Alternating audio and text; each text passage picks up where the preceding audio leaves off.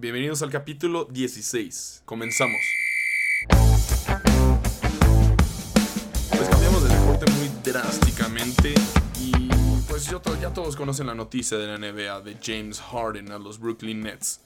Pero no vengo a hablar de, de lo del draft, de, que, que, que cambiaron porque cambiaron. No, yo vengo a hablar del el Big Three más talentoso de la historia de la NBA.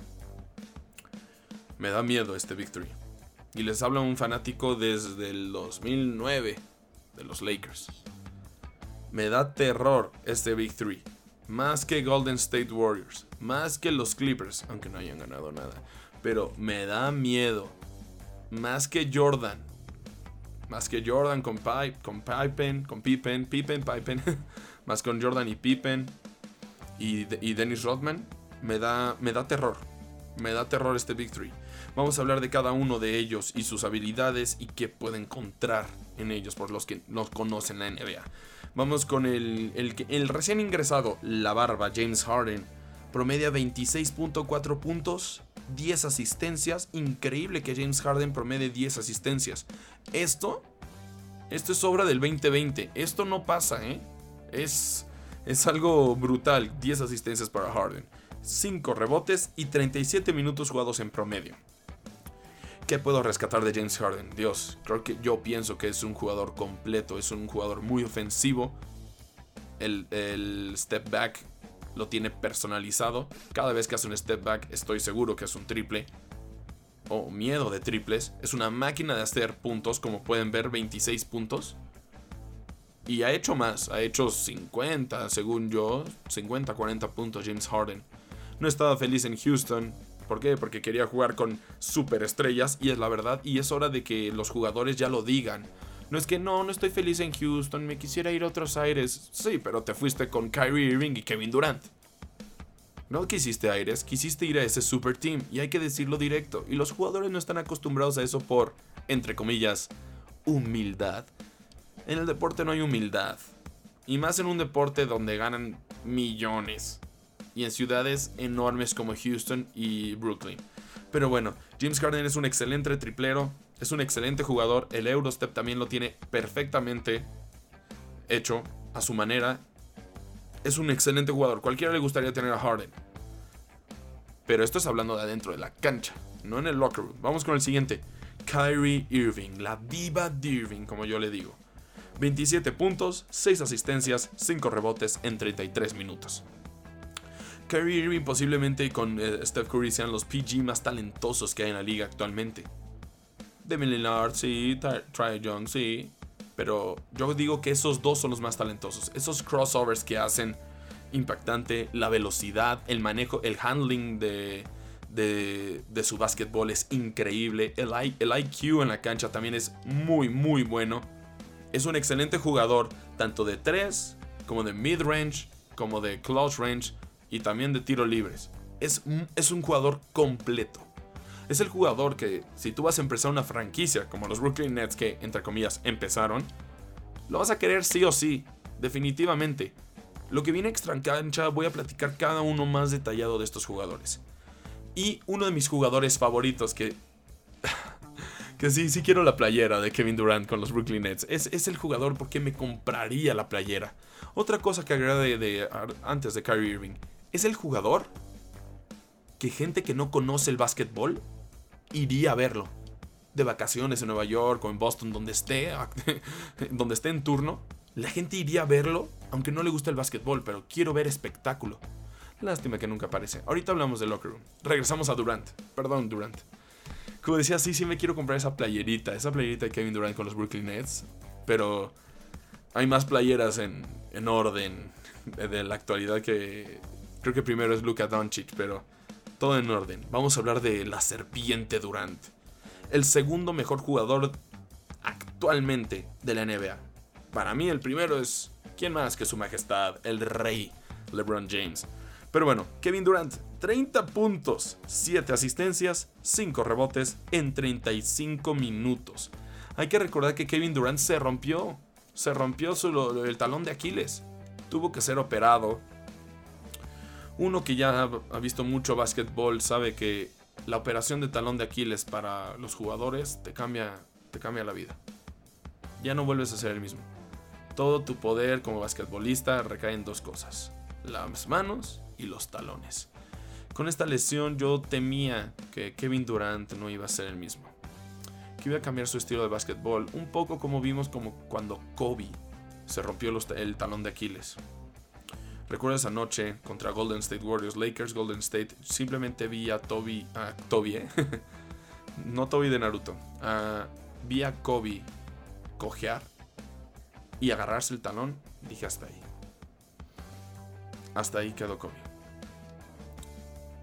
Y después que tuvo que tirar los tiros libres después de un foul, con el talón roto, no me quedó más que adorar más al Black Mamba.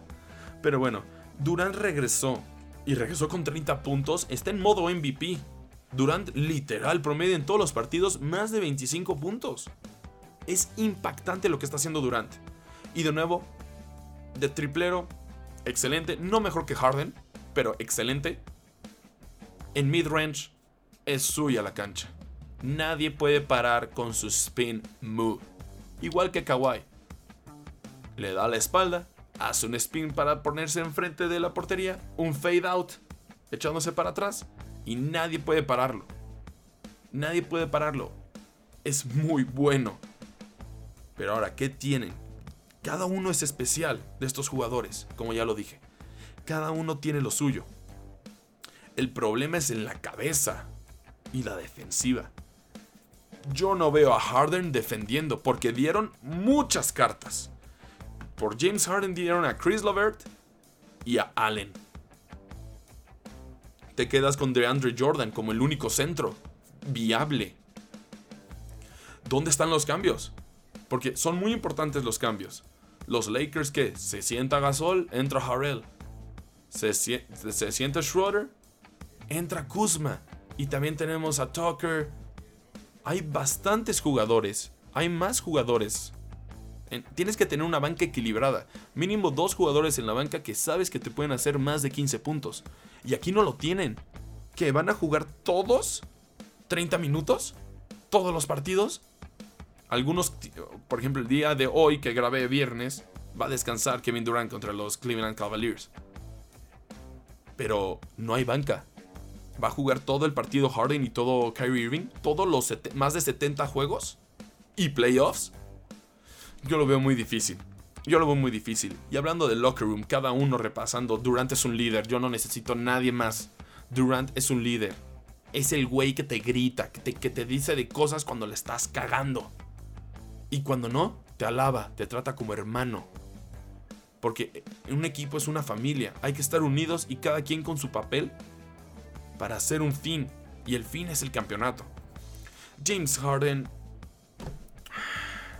es un ego muy grande que hay que controlarlo. Espero que con Brooklyn las luces se distraiga un poquito de estar viviendo en Houston tantos años. Es un ego demasiado grande y tienen que controlarlo. ¿Y cómo controlarlo? Que esté feliz, que esté ganando bien, que gane, que, meta puntos, que juegue todo lo que quiera jugar. El problema recae en Kyrie Irving. Kyrie Irving que llevaba desaparecido que una, dos semanas, quizás tres y nadie sabía dónde está y de la nada en plena pandemia subió una foto Drake en sus redes sociales en una fiesta sin sana distancia y ahí estaba Irving y había dicho que iba a ver a su papá que estaba muy enfermo. A mí que no me venga Kyrie Irving. Y creo que uno, un strip club subió fotos que estaba también Kyrie Irving presente. No sé, Kyrie Irving... Yo lo dije en el otro podcast, Kyrie Irving cuando, cuando quiere ser basquetbolista es uno de los mejores actualmente. Cuando no quiere ser basquetbolista, se puede retirar. Es un estorbo Kyrie Irving de diva. Entonces, y, Kyrie Irving cambia de actitud como el sol cambia la luna. De un día para otro. Es estar cuidándose de que Kyrie no la cague. Y que ojalá Harden y Durant se lo agarren como niño chiquito. Y le digan así como, a ver papito, ¿vamos a ganar? ¿O vamos a Ah, porque me fui de mis equipos para que Brooklyn funcione. Yo pienso que este equipo, este Big Three más talentoso de la historia, va a llegar a las finales de la NBA y le van a ganar a los Lakers. De hecho, actualmente no sé si los Lakers vayan a llegar a la final. Andan jugando muy mal, muy mal. Yo pienso que el favorito de cada lado sigue siendo, aún así que están jugando mal los Lakers, pienso que la final de la NBA va a ser Lakers Nets. Creo, pienso de cómo, cómo está evolucionando todo el deporte y el estilo de juego. Hay que ver hoy, viernes, cómo funcionan sin Kevin Durant. Pero esa es mi opinión y lo repito una vez más, el Big Three más talentoso de la historia. Más que cualquiera que te puedes imaginar. Es el equipo más talentoso que hemos visto en la NBA. Solo imaginen que se vayan ahora por Porzingis a un centro cabrón. No, no. Me retiro de la NBA si es así. Eh, bueno, pues concluimos este programa. Hoy grabé dos programas. Concluimos el 15 y el 16. Y bueno, la siguiente semana les vamos a traer muchas noticias de la NFL porque ya se acerca el Super Bowl y a ver y que si hay una noticia de otro deporte cubrirla porque de esto se trata este medio. Muchas gracias, Pato. Te amo, hermano. Nos vemos la siguiente semana.